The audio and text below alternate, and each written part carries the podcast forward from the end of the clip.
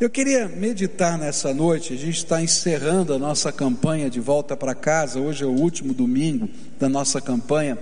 Foi uma das campanhas mais gostosas que eu já vivi aqui na igreja. Eu não sei você, é, mas Deus tem feito coisas lindas, né?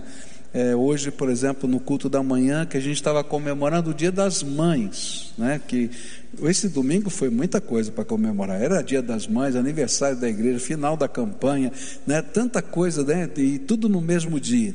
E e naquele naquele culto da manhã, das nove horas da manhã, uma senhora que há 19 anos tinha se decepcionado com Deus porque havia morrido seu filho. E ela então veio à frente. E ela veio para dizer que estava voltando para Jesus. E eu acho tremendo como Deus trabalha de maneiras tão sutis, né, para falar que Ele está vendo e está recebendo.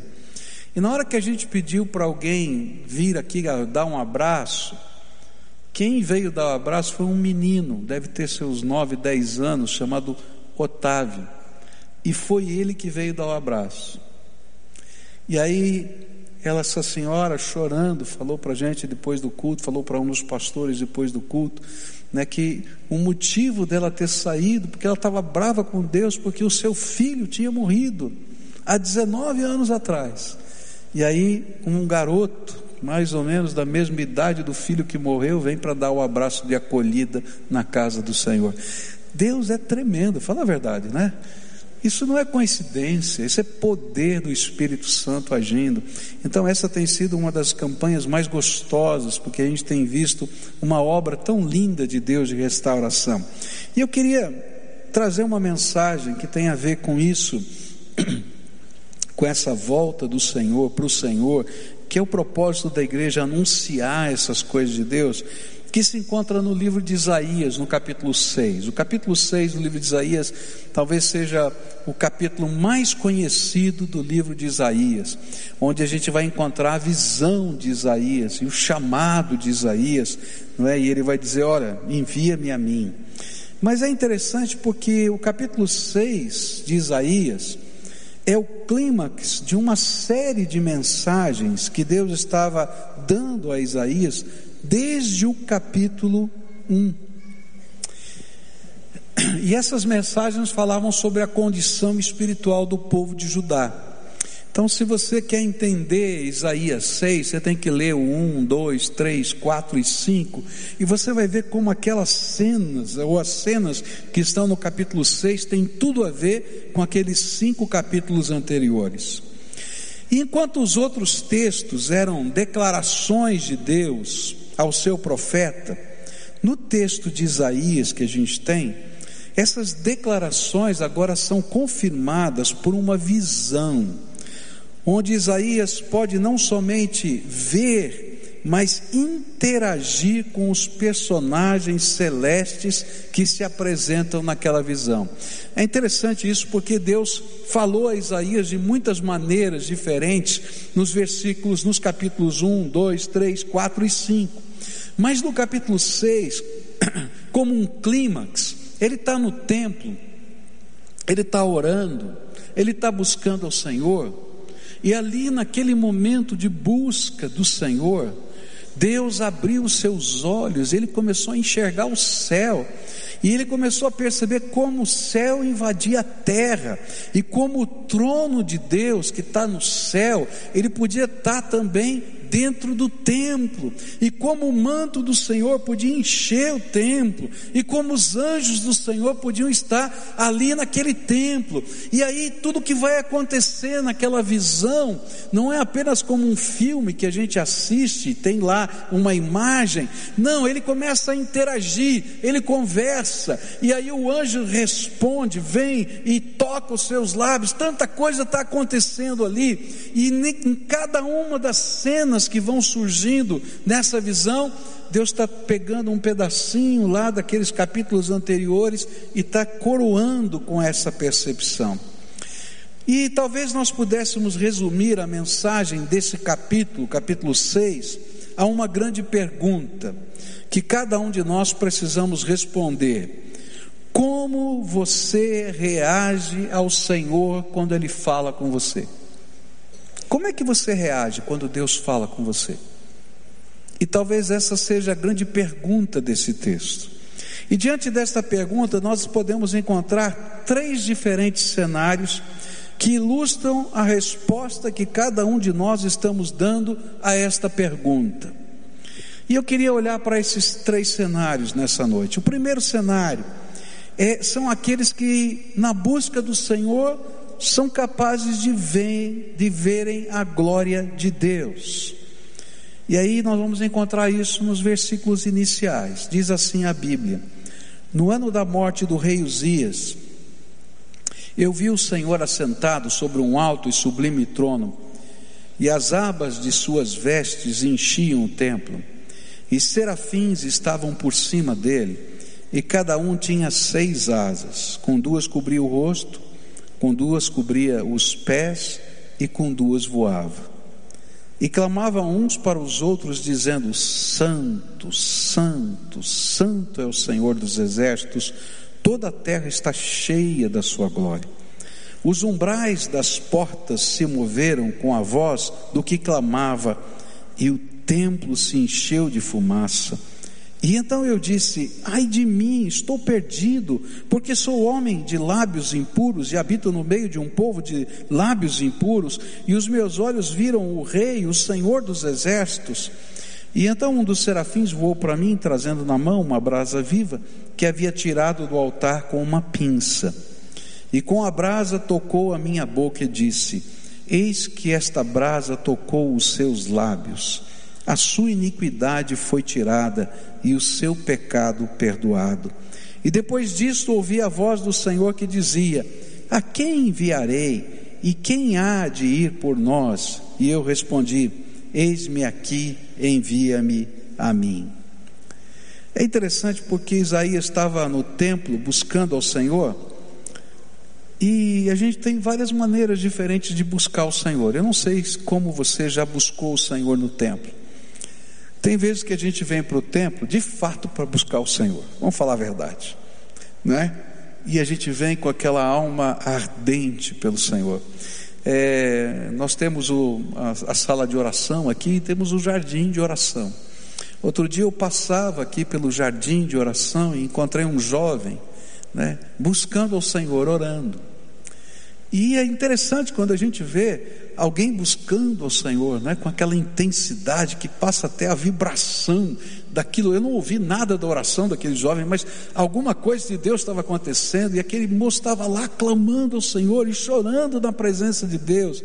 Tem vezes que a gente vai à casa de Deus buscar de fato ao Senhor. Às vezes a gente só vai à casa de Deus. Isaías foi buscar o Senhor. Ele havia recebido uma série de mensagens pesadas, falando do juízo de Deus sobre o seu povo. Cada uma das mensagens que estão nos capítulos 1, 2, 3, 4 e 5 são mensagens duras, falando de juízo. E ele estava talvez dizendo: Senhor, será que vai acontecer tudo isso? Como é que vai ser? De que jeito vai ser? E havia uma destas mensagens que provavelmente eu havia desafiado a subir no Monte Sião, lugar do templo, e buscar o Senhor de todo o coração.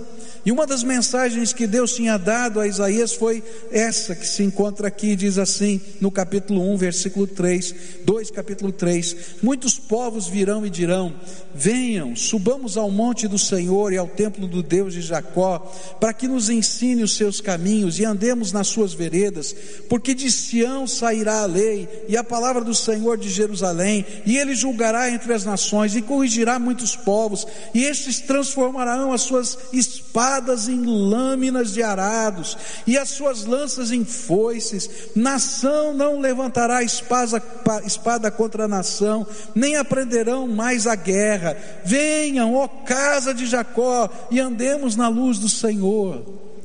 Essa era uma mensagem de esperança. E muitas das outras mensagens era, eram de juízo, e, e o juízo vinha na forma de guerra de uma nação que invadiria, invadiria Israel, Judá, e eles seriam assolados por isso, mas no meio de tudo isso ele dizia: Olha, busque ao Senhor, porque vai chegar um dia em que não vai acontecer mais assim, que até a espada vai virar arado. E ele está dizendo: Senhor, se eu puder antecipar esse dia, eu vou à tua presença. E ele vai lá orar. Senhor, eu vou me fiar na tua promessa, eu vou crer na tua promessa. E eu vou buscar isso aí, Senhor. Eu sei que o Senhor falou que vai vir juízo. Mas se pode haver, Senhor, um jeito de antecipar a vinda desse dia bom, então eu estou aqui para antecipar. E é no meio dessa busca que Deus vai falar agora com essa, com essa visão. E ali no tempo em que as promessas daquela profecia se tornam numa visão da sua santidade, da santidade de Deus e da glória. E esta cena, a primeira cena, nos ensina que há um grupo de pessoas nessa terra que buscam e encontram o Senhor. Buscar-me-eis e me achareis quando me buscardes de todo o vosso coração. E sabe, quando a gente encontra o Senhor, alguns milagres de Deus acontecem na vida da gente.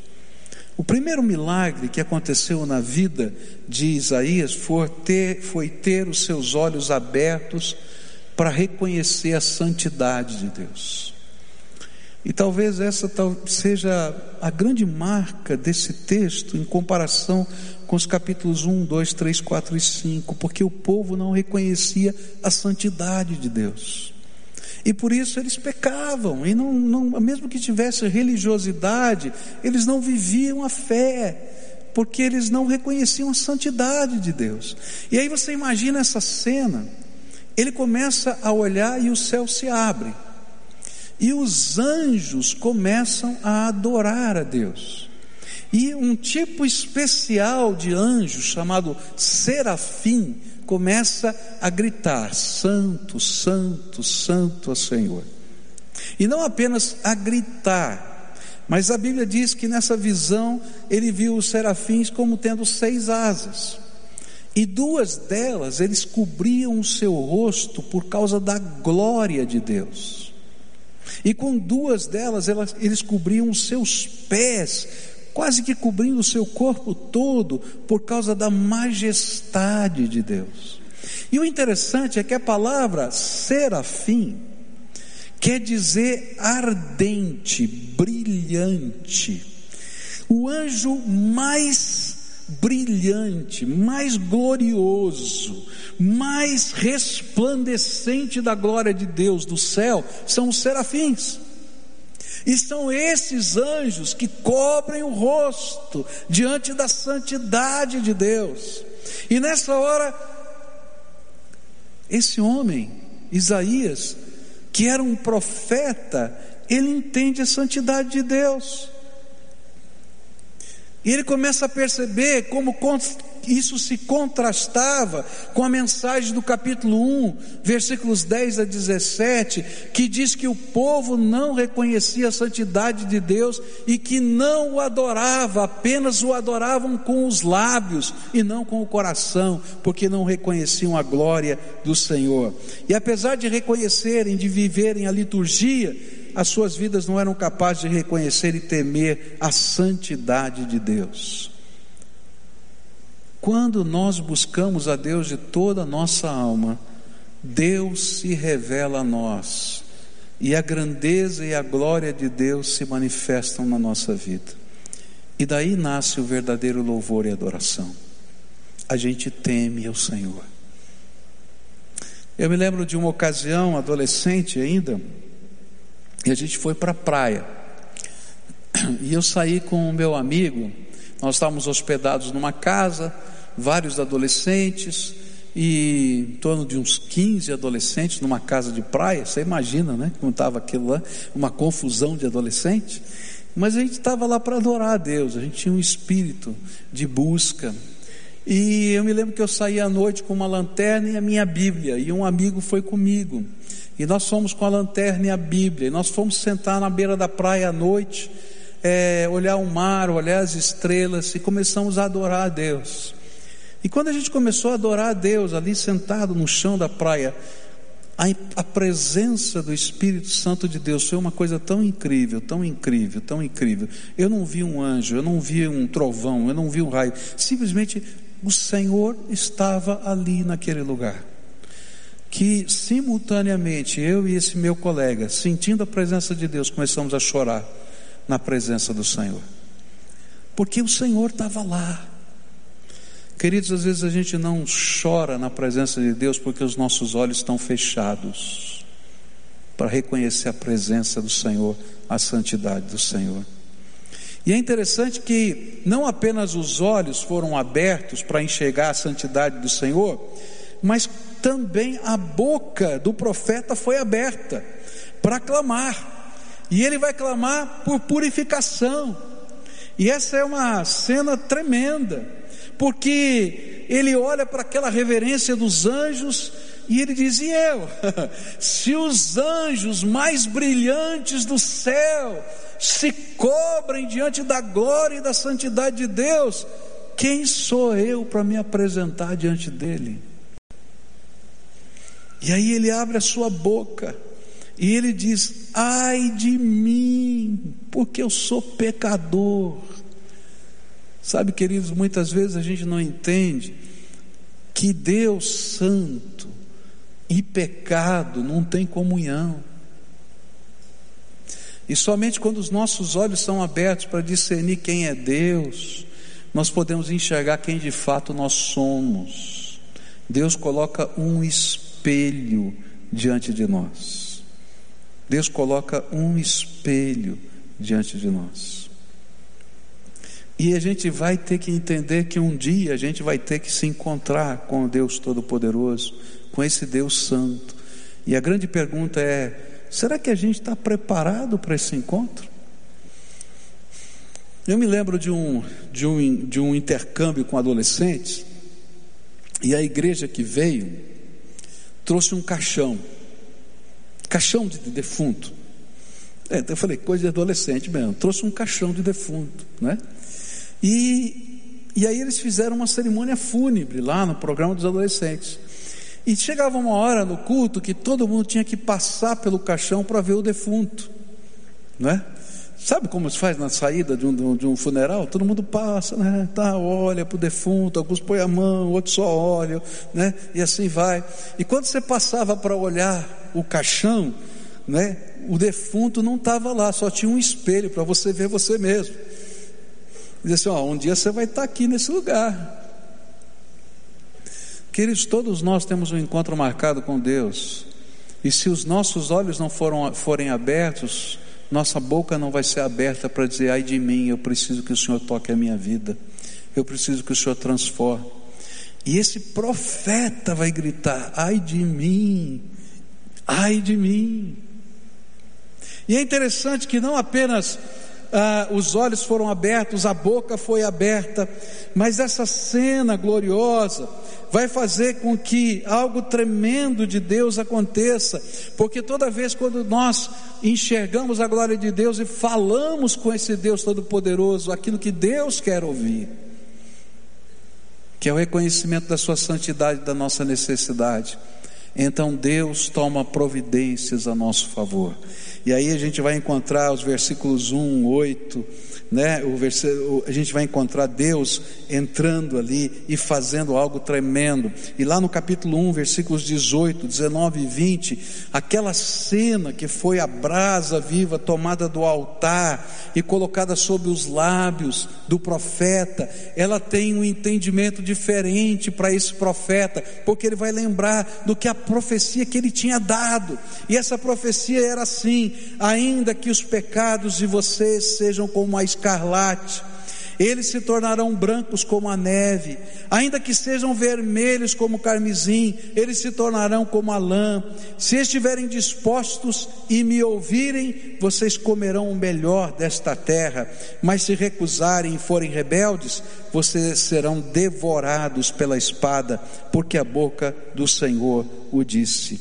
E então essa resposta veio imediatamente, e a cena agora era purificação. Quando a gente abre a boca, porque os olhos foram abertos e a gente clama pela misericórdia de Deus, Deus vem e toca a nossa vida com a sua graça. E por fim, ele vai ter os seus ouvidos abertos.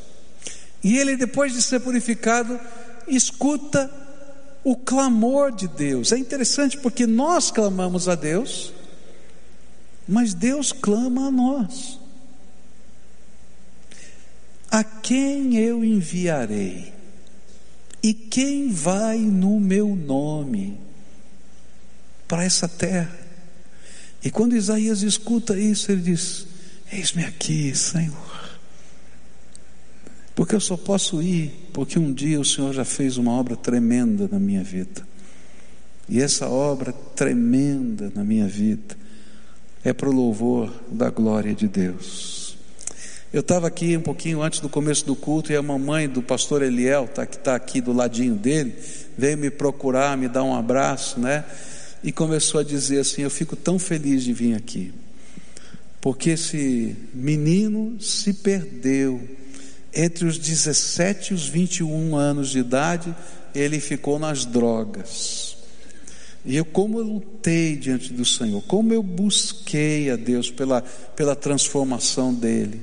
E hoje, vê-lo como pastor, vê-lo tomando posse numa das lideranças dessa igreja, é dia da alegria, porque aquele que é purificado vai sempre ouvir o chamado do Pai, a quem eu enviarei, e eu vou dizer: estou aqui, Senhor, pode me usar, porque eu sei de onde eu fui tirado, eu fui, eu sou expressão da glória de Deus, da salvação de Deus.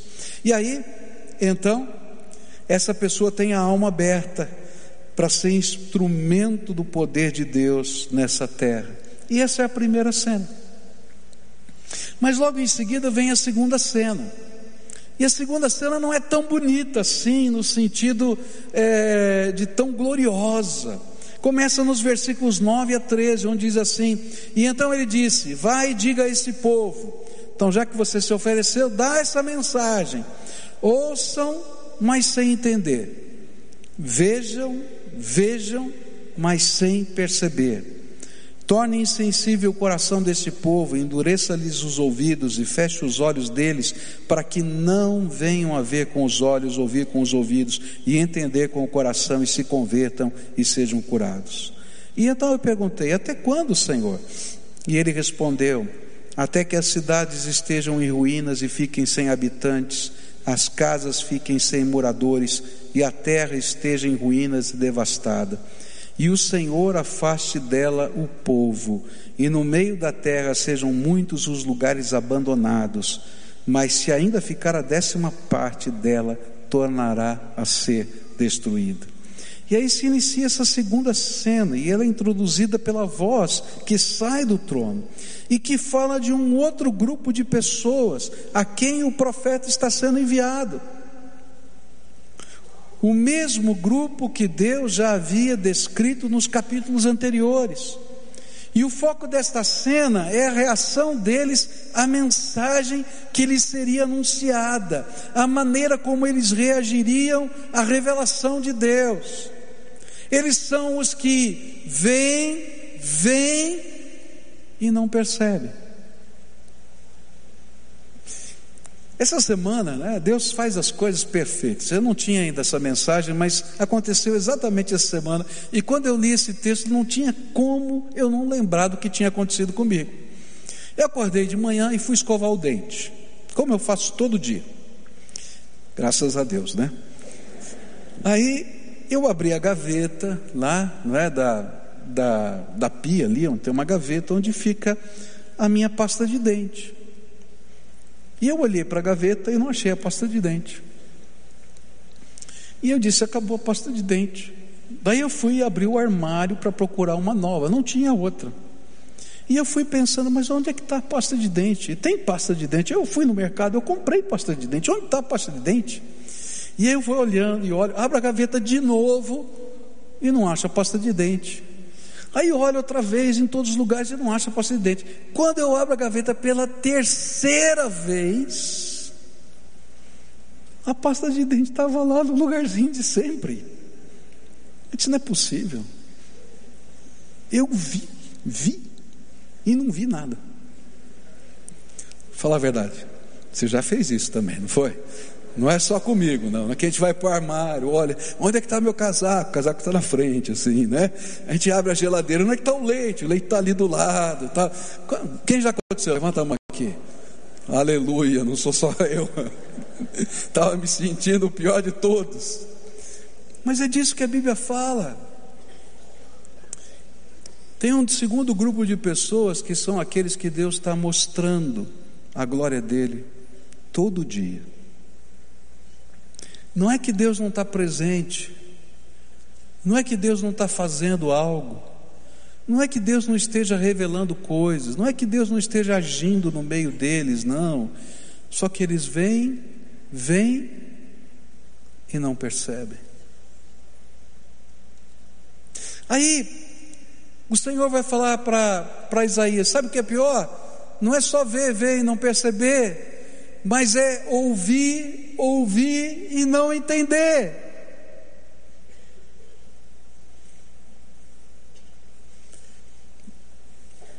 A minha esposa tem tido um pouquinho de dificuldade para falar, né?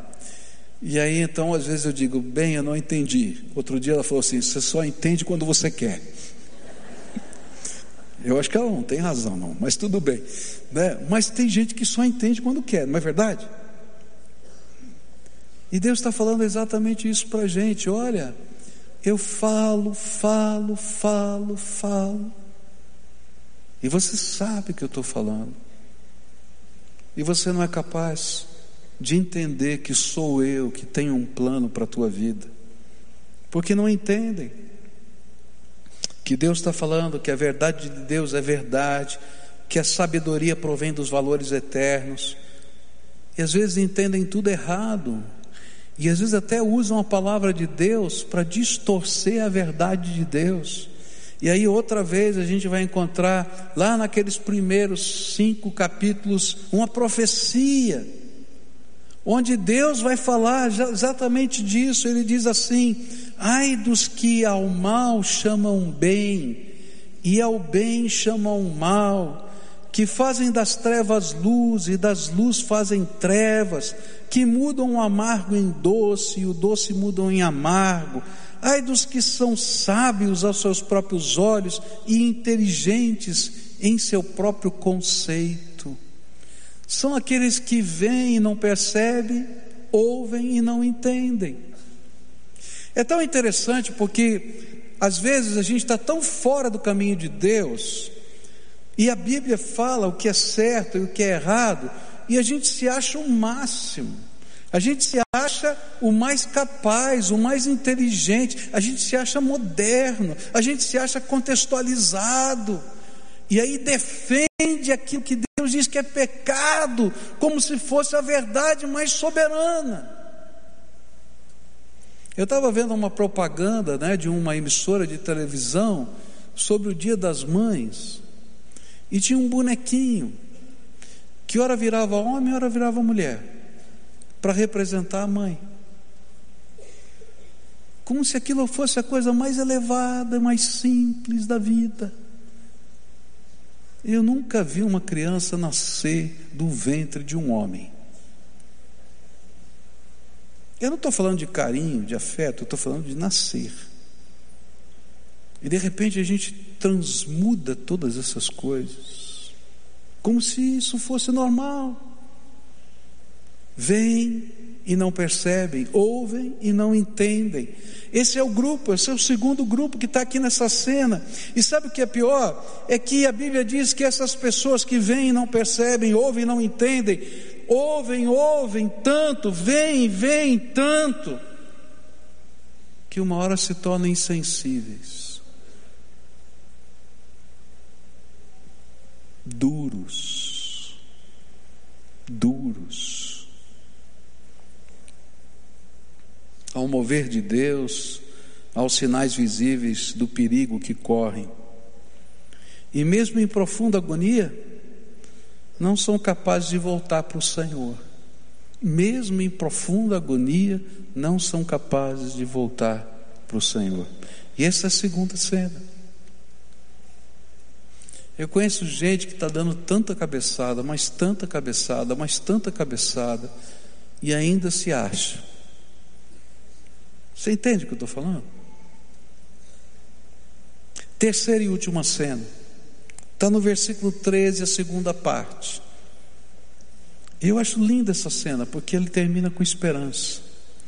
E diz assim: como o terebinto e como o carvalho, dos quais depois de derrubados ainda fica o toco, assim a santa semente será o seu toco. E aí termina com isso. E a cena agora que Deus passa para Isaías é de árvores que quando você corta, e você diz agora só sobrou o cepo, não tem mais nada, e não tem jeito mais. E quando você volta dias atrás, dias na frente, você vai ver um renovo, um brotinho saindo do cepo. E ele está dizendo: olha, essas duas árvores são capazes de brotar, mesmo que você corte, elas vão brotar de novo. E aí ele diz assim: olha, eu estou distribuindo nessa terra uma santa semente que faz de toco perdido, de toco sem esperança, um renovo de vida. E eu acho linda essa cena, porque essa cena vai se repetir no livro de Isaías, em vários lugares diferentes, quando esse renovo do Senhor é citado, esse, essa, esse toco outra vez. E o terceiro cenário é esse: só toco, mas com a santa semente. É aquele povo tão quebrado, tão quebrado, que a sua única esperança é o Senhor. Não tem jeito. Por isso, eles permitem que a santa semente de Deus em seus corações possa fazer do toco que sobrou uma nova árvore. E esses são aqueles que Deus restaura. Que não importa quão quebrado esteja, Deus faz algo novo nascer nessa vida. Essa é uma mensagem que repercute na história. Ela é uma mensagem de convite. A primeira mensagem, que é a primeira cena, é: querido, se você está no templo de Deus, então deixa Deus abrir os seus olhos. Porque Deus quer fazer coisas extraordinárias na tua vida. Mas Ele não vai conseguir fazer enquanto você não perceber quem é Deus e deixar que a santidade e a glória de Deus sejam refletidas na tua vida. E mesmo que você esteja olhando nessa vida para as coisas brilhantes, até as coisas brilhantes vão cobrir-se diante da glória do Senhor. E você não vai se cobrir? Então, o convite da primeira cena é: povo de Deus, olha para cima, olha para o Deus vivo, todo-poderoso, Ele tem algo extraordinário para fazer, Ele tem mais para dar para você, Ele tem mais que Ele, que, você, que Ele quer que você escute. Ele quer usar as suas mãos. Eu às vezes gosto de estender as minhas mãos assim na presença do Senhor. Não sei se você já fez isso, né? Mas às vezes eu faço assim, eu estendo as minhas mãos diante do Senhor e digo assim: unge as minhas mãos, Senhor, com o teu óleo sagrado. Para que onde eu tocar, um pouquinho da gordura desse óleo sagrado fique impregnado. Você já besuntou a mão com óleo, depois você vai lá e passa a mão em alguma coisa, já viu como fica? Fica marca, não fica? Sabe o que Deus quer fazer? Quer fazer com que você deixe marcas por onde você vai passando, da presença gloriosa do Senhor. Mas a gente tem que olhar para cima e dizer: Senhor, abre os meus olhos, abre os meus ouvidos, abre os meus lábios, abre a minha alma. E na medida que a gente faz isso, a glória do Senhor se revela. Há um apelo na segunda cena. O apelo é: toma cuidado. Se você é um daqueles que vem, vem e não percebem, ouvem, ouvem e não são capazes de entender, toma cuidado, porque um dia o seu coração vai ficar tão duro, tão duro, que não vai sobrar nem toco.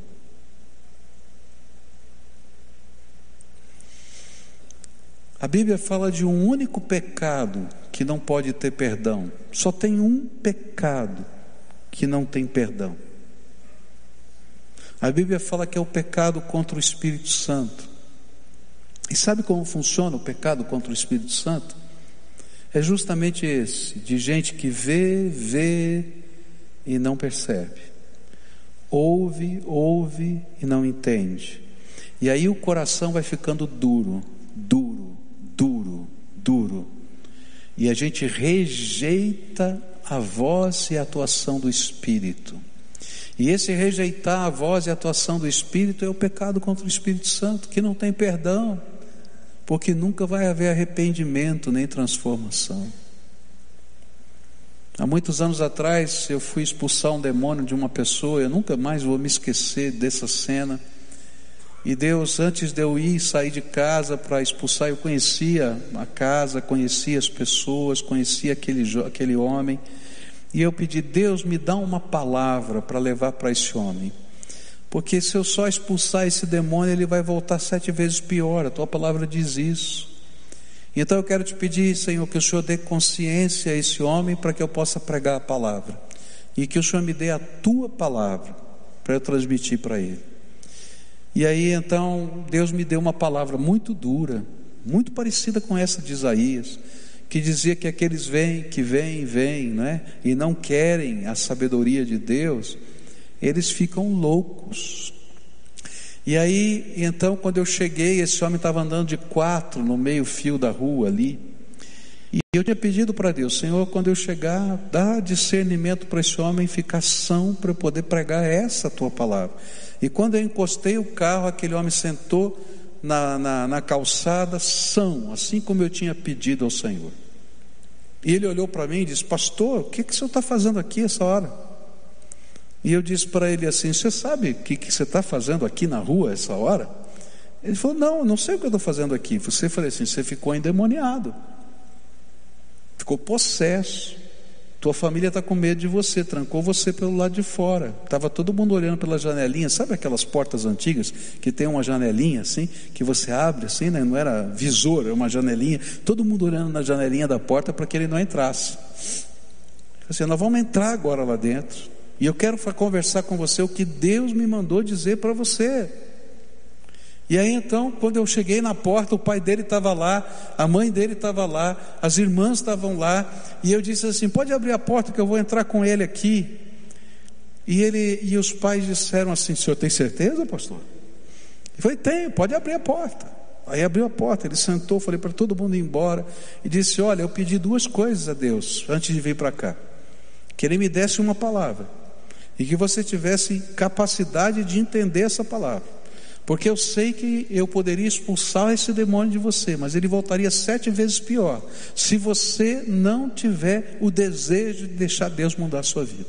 E aí dei a palavra que Deus havia me dado para dar para ele, e disse: Olha, se for esse o seu caminho, se você não entender o que Deus vai fazer, o seu fim vai ser no manicômio, porque essa é a palavra que Deus me deu. E eu nunca mais vou me esquecer do que ele falou. Pastor, eu fiz um pacto com Satanás. E nesse pacto, eu prometi a ele a minha vida. Porque eu tenho um sonho. Eu quero ser cantor. E só ele vai me dar isso. E se eu tiver que abrir mão de algumas coisas que eu pratico e desse sonho para ficar são, eu prefiro ficar com o diabo e ficar louco. Eu disse para ele: Eu não posso fazer nada por você. Porque você está tomando a sua decisão.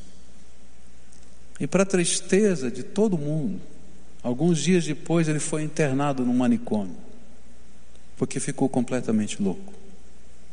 Na verdade, endemoniado. Porque ele tomou decisões. Cuidado, porque quando a gente vê, vê e não percebe, ouve, ouve e não entende, o coração fica duro, muito duro. E é por isso que essa mensagem era tão dura. Mas tem uma mensagem linda de esperança. É que mesmo alguém que tenha vivido assim, vendo, vendo e não percebendo, ouvindo, ouvindo e não entendendo, se ele permitir que, mesmo que ele esteja só toco, a santa semente fique nele. Não importa se você é só toco, Deus vai fazer florescer vida nova. E essa é a palavra de Deus. Palavra que está nessa profecia, palavra que está nos evangelhos, palavra que é anunciada no mundo inteiro por aqueles que temem a Deus. Essa é a palavra que fez da minha vida o que eu sou. O Senhor é a minha esperança e a minha salvação. Nele eu vou confiar. Essa é a mensagem de Deus. Por isso, nessa noite, eu queria orar com você. Eu tenho dois desafios espirituais. O primeiro desafio eu quero fazer a toda essa igreja que está aqui. Virão dias, queridos, virão dias, eles estão chegando, em que Deus vai fazer uma grande obra na nossa nação. Pode escrever. Esses dias estão chegando. Mas para isso, Deus tem que levantar um povo santo, um povo que não apenas queira os carismas de Deus, mas o caráter de Deus e a santidade de Deus. Gente que entra no templo para ter encontros com Deus. Gente que queira ver a glória de Deus. Gente que queira interagir com os anjos do céu gente que venha buscar a unção do alto, gente que seja como verdadeiros serafins na terra, que brilhem nessa terra e inspirem pessoas, mas ao mesmo tempo estejam cobrindo seu rosto, seus pés, porque sabem que são só pó diante da glória do Senhor. E Deus hoje está chamando você para viver essa experiência com Deus, de santidade, de busca, de adoração da gente chegar aqui a qualquer hora do dia ou da noite e encontrar gente de mão para o céu adorando a Deus. De chegar na tua casa e ver que a sala da tua casa virou um templo de adoração ao Senhor. Que você reúne os seus filhos, a sua, a sua família e você celebra Jesus, autor e consumador da fé. Onde respostas às orações vão acontecer. E a Bíblia diz que quando isso começa a acontecer, as pessoas começam a correr na direção dessa gente e dizer: por favor, nos ensinem a andar com Deus. E vai acontecer isso na tua casa. A gente vai bater na tua porta e vai dizer: por favor, me ensina a andar com Deus, porque eu vejo coisas tremendas de Deus acontecendo. E hoje eu vim desafiar essa igreja, em nome de Jesus, a ser as primícias desse santo movimento de Deus que já está nascendo nessa terra. Eu creio que Deus está fazendo algo tremendo. E eu quero estar tá nesse negócio, quero estar tá junto. E quero dizer, Senhor, faz isso na minha vida. E quando você vem para o templo, ou quando você ora na tua casa, que o céu se abra, porque você busca o Senhor de todo o coração, de toda a sua alma com todo o seu entendimento, com todas as suas forças, e aí a glória do Senhor vai se revelar. Esse é o primeiro apelo, que eu espero que você receba e que você atenda. Mas o segundo apelo, eu vou convidar pessoas para virem aqui à frente para a gente orar. Porque no meio desse povo que está aqui hoje, e quem sabe nos vendo pela televisão, pela internet, Milhares de pessoas estão nos vendo agora, milhares de pessoas. No meio desse povo tem a gente que está se sentindo como só toco, sobrou nada. E se olharem para a sua vida, vão perceber que muitas vezes viram, viram e não perceberam. Ouviram, ouviram e não entenderam. E endureceram o coração. Mas ainda, ainda, um pouquinho do temor de Deus sobrou na tua alma. E o Senhor quer aproveitar esse pouquinho do temor de Deus que sobrou na tua alma para Ele plantar uma santa semente e fazer desse toco sem esperança um renovo de vida glorioso, transformado, porque essa é a obra de Deus. E é isso que o Senhor diz: olha, volta para casa, volta para o Pai, deixa eu fazer uma obra nova na tua vida. E é por essas pessoas que eu queria orar hoje. Se hoje o Espírito Santo de Deus está falando ao seu coração, e nessa hora, você está entendendo: olha, essa palavra de Deus foi para mim. É interessante como Deus faz isso, né? Outro dia eu conversava com uma pessoa e, e essa, essa pessoa me disse assim: Olha, pastor, o senhor pregou só para mim. Aí chegou logo depois uma outra pessoa e disse assim: Pastor, o senhor pregou só para mim. Eu falei, olha só, né? Tem muita gente que está dizendo só para mim, mas não é só para mim, é porque o Espírito de Deus aplica a palavra ao nosso coração. Então, se você está ouvindo a voz do Espírito Santo, a Bíblia diz: não endureçais o vosso coração, como no dia da provocação, porque a gente provoca Deus quando o nosso coração está duro. Então, se hoje o Espírito Santo de Deus está falando com você, e ainda que você seja só toco, há uma promessa para você. Há uma promessa para você. Deus vai plantar uma santa semente. Uma santa semente. Uma santa semente. Uma santa semente. Que faz do toco que ninguém dá esperança ter vida e vida abundante. Então, se você é essa pessoa, vem para cá. Hoje eu quero orar com você. Se tem uma família que está só toco, vem para cá. Hoje o Senhor quer fazer algo na tua vida. Se tem um jovem, um adolescente, uma criança, um idoso, quem você for, se o Espírito de Deus está falando, vem para cá hoje, vem para cá, eu quero orar por você. Se o Espírito de Deus está falando, vem para cá, em nome de Jesus. Vem para cá, pode vir, em nome de Jesus. Vai saindo do seu lugar, porque Deus tem algo tremendo para fazer na tua vida. Deus tem algo tremendo para fazer na tua vida. Tremendo, tremendo. Louvado seja Deus, louvado seja Deus, pela sua vida. Uma santa semente de Deus está sendo plantada. Uma santa semente de Deus está sendo plantada. Uma santa semente de Deus. Ah, louvado seja o Senhor. Ah, louvado seja o Senhor. Senhor, abre as janelas dos céus, revela a tua glória aqui entre nós, de uma maneira tremenda. Revela, Senhor, revela. Passeia com os teus anjos, Senhor, aqui, porque é a tua glória que move a nossa vida, Senhor. Venha, venha, Senhor. Se o Espírito de Deus está falando, vem, vem. Eu sei que tem povo de Deus aqui, o Espírito de Deus está tá incomodando, está havendo uma batalha espiritual tremenda aqui, mas hoje é dia de vitória. Hoje é dia de vitória. Hoje é dia de vitória. Hoje é dia de vitória.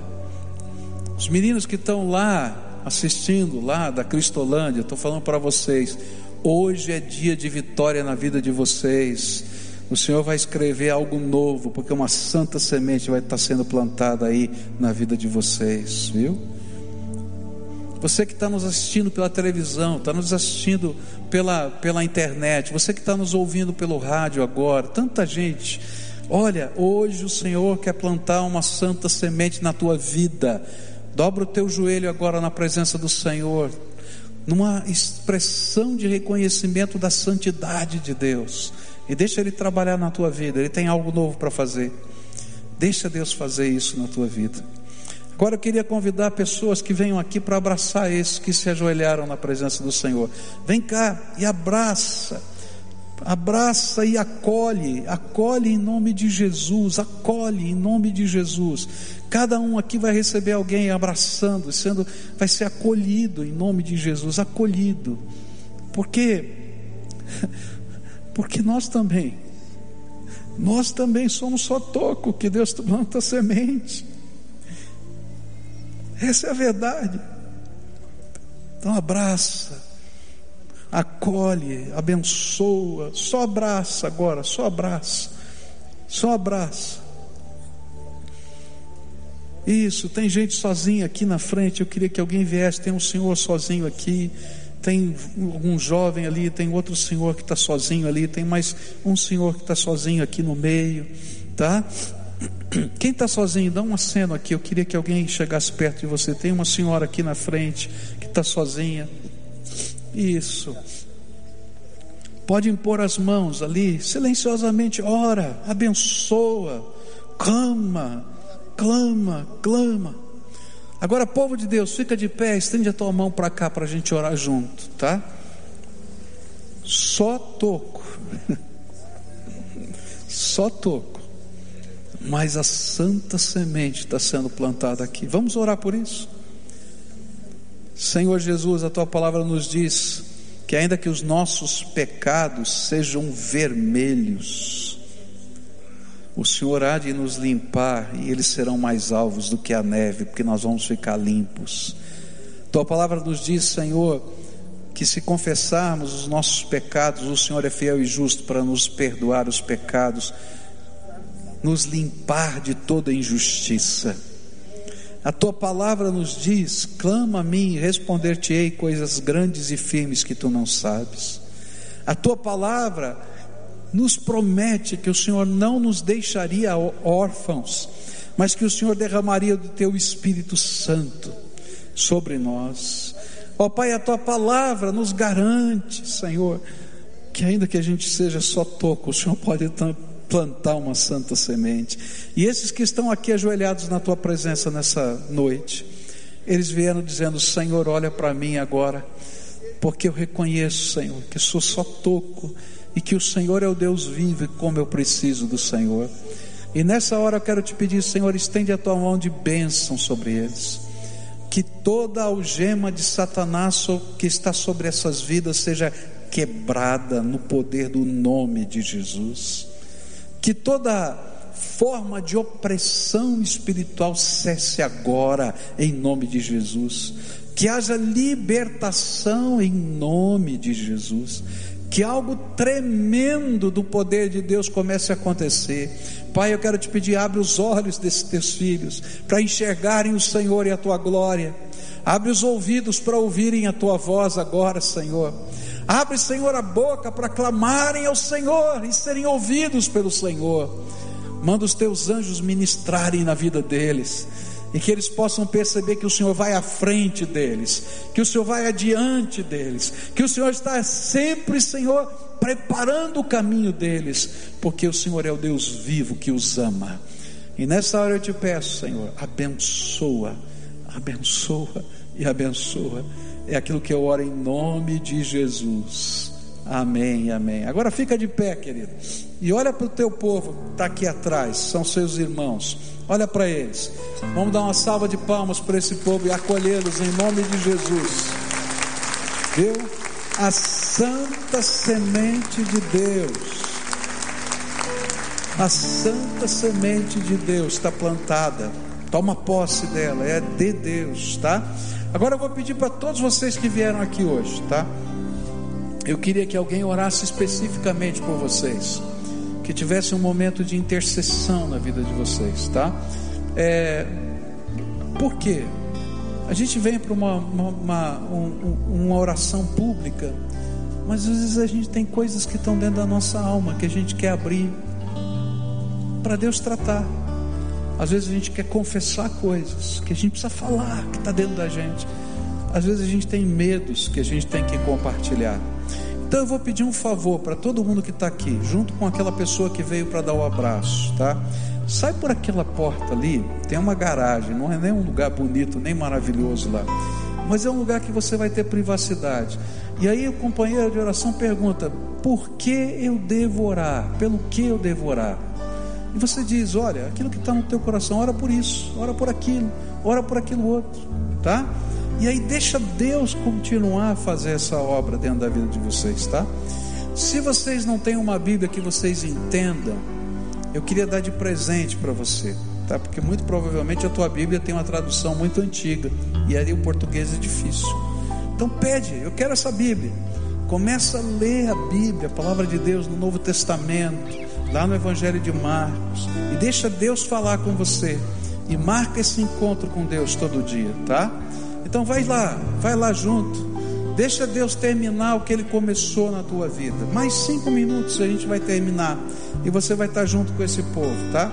Você que vai orar, se disponha, convida para a tua célula, dá o seu telefone, pega o telefone, para que a gente possa caminhar juntos nessa vida de oração e de busca do Senhor. Lembra que eu falei que a casa da gente vai ser o lugar que as pessoas vão bater para dizer: Olha, quero conhecer mais de Deus. Quem sabe hoje a sua casa não vai ser isso. Agora dá a mão para quem está perto de você, todo o povo de Deus. Pode fechar aqui o auditório. E essa música aqui é linda. Essa música, esse cântico aqui do Apocalipse é lindo, é lindo demais. Canta como se o céu tivesse aberto para você, porque Deus quer abrir o céu para cada um de nós.